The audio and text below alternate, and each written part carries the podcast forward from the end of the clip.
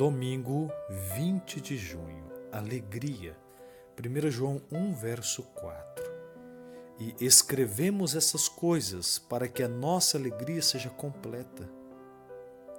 Em palavras simples, João aqui expressou uma das grandes vantagens que nós temos como povo da aliança, a promessa da alegria.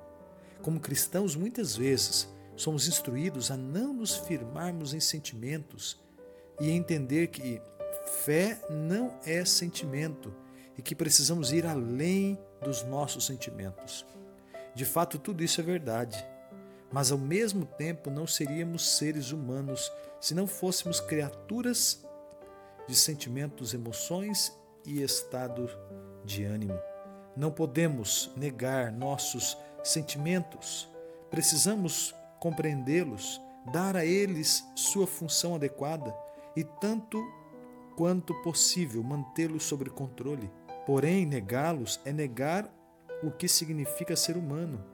De fato, como declara esse verso, não apenas devemos ter sentimentos, neste caso alegria, mas eles deveriam ser plenos. Não parece que os sentimentos devam ser negados, não é mesmo? João foi um dos doze primeiros discípulos de Jesus esteve presente quase desde o início do ministério de três anos e meio de Jesus, testemunhando algumas das coisas maravilhosas sobre Jesus.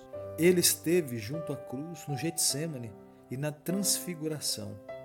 Portanto, como testemunha ocular, João certamente era qualificado para falar sobre o assunto no entanto, observe também que a ênfase não está nele mesmo, mas no que Jesus havia feito pelos discípulos, para que eles tivessem comunhão não apenas uns com os outros, mas com Deus.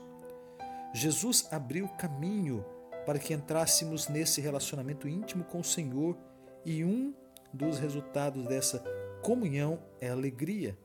João desejava que as pessoas soubessem que aquilo que tinha ouvido sobre Jesus era verdade. Ele o tinha visto, tocado, sentido e ouvido.